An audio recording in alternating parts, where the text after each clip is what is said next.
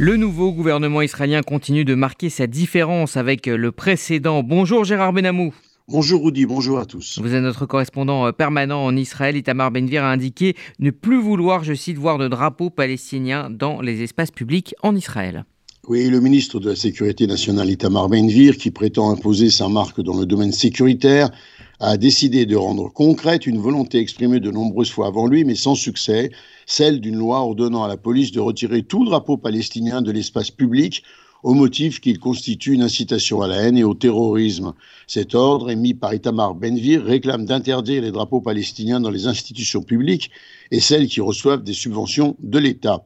Cette décision du ministre de la Sécurité nationale a été annoncée après que des drapeaux palestiniens aient été brandis durant les manifestations contre le gouvernement à Tel Aviv samedi soir.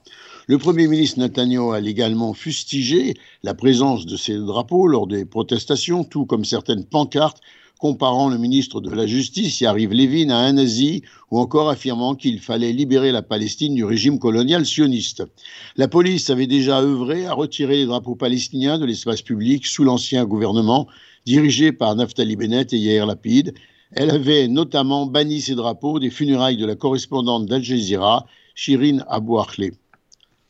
Après euh, les drapeaux, eh bien, une autre proposition de loi frappe l'autorité palestinienne. En effet, le ministre israélien des Finances, cette fois, Bezalel Smotrich, a signé dimanche soir, lors d'une conférence de presse, un ordre de saisie d'une partie des fonds transférés de l'État d'Israël à l'autorité palestinienne au profit des familles des victimes du terrorisme. Cette décision fait suite à celle du tribunal de district, selon laquelle l'autorité palestinienne est responsable de plusieurs actes terroristes. Conformément à la décision, Israël supprimera donc environ 139 millions de shekels, soit 37,3 millions d'euros des fonds de l'autorité palestinienne et les transférera aux familles des victimes du terrorisme. Il s'agit d'une procédure qui a déjà eu lieu dans le passé avec des montants moindres pour répondre au risque d'un éventuel effondrement de l'autorité palestinienne comme suite logique de cette ponction du budget. D'ailleurs, comme l'a affirmé le Premier ministre palestinien qui déclare qu'Israël veut démolir l'autorité palestinienne. Smotrich a répondu tant que l'autorité palestinienne en tout cas encouragera le terrorisme, eh bien je n'ai aucun intérêt à ce qu'elle continue d'exister. Enfin, la loi qui devrait couronner cette mesure, cette suite de mesures sécuritaires, le retrait de la nationalité israélienne aux responsables arabes israéliens d'attentats. Alors le plus euh, délicat pour euh, Benjamin Netanyahu, ça sera bien évidemment euh, la scène internationale et diplomatique. Il va falloir convaincre les partenaires d'Israël que ce nouveau gouvernement ne conduit pas un programme, on va dire, trop à droite. Oui, avec beaucoup d'inquiétude du côté de Washington. En effet, euh, des mesures israéliennes qui accompagneraient d'une plongée hors des sentiers glorieux de la démocratie. À Washington, notamment, on aimerait comprendre de près qui gouverne désormais. Est-ce les partisans d'une orthodoxie pointilleuse et des leaders de l'extrême droite véritablement qui éloignent Israël des chemins de l'Amérique?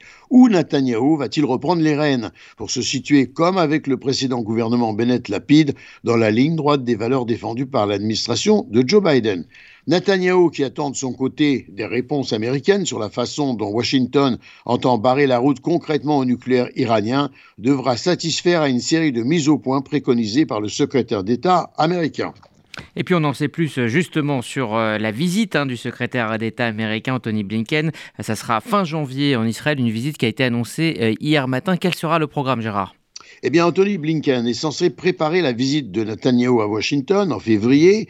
Les Américains s'inquiètent des derniers événements, particulièrement la visite du ministre de la Sécurité nationale Itamar Ben-Gvir sur le mont du Temple, qu'ils estimaient une provocation inutile, ainsi que sur les conséquences de la réforme judiciaire présentée par le ministre de la Justice, Yariv Levin, mais également du nouveau positionnement de Jérusalem face à la Russie après la rencontre entre Eli Cohen, ministre israélien des Affaires étrangères, et Sergei Lavrov, l'émissaire du président Poutine. La visite de Blinken sera la première visite diplomatique d'un haut fonctionnaire américain depuis l'entrée en fonction du nouveau gouvernement. Le conseiller à la sécurité nationale américain, Jack Sullivan, devrait lui arriver en Israël avant Anthony Blinken le 19 janvier pour une série de discussions politiques avec Benjamin Netanyahu et ses ministres. Netanyahu qui devra répondre à pas mal de questions américaines. Et puis enfin, Israël euh, qui euh, est remarqué euh, pour de bonnes raisons, pour un très fort taux d'investissement capital-risque en pourcentage du PIB dans les nouvelles technologies. C'est le plus élevé de l'OCDE. En effet, et les États-Unis occupent la deuxième place de ce classement avec un taux de 0,63%. Israël, lui, occupe également la première place de l'OCDE pour le taux de dépenses de recherche et de développement des entreprises dans les industries de l'information, suivi de la Corée du Sud et du Japon. Gérard Benamou en direct de Tel Aviv pour RCJ.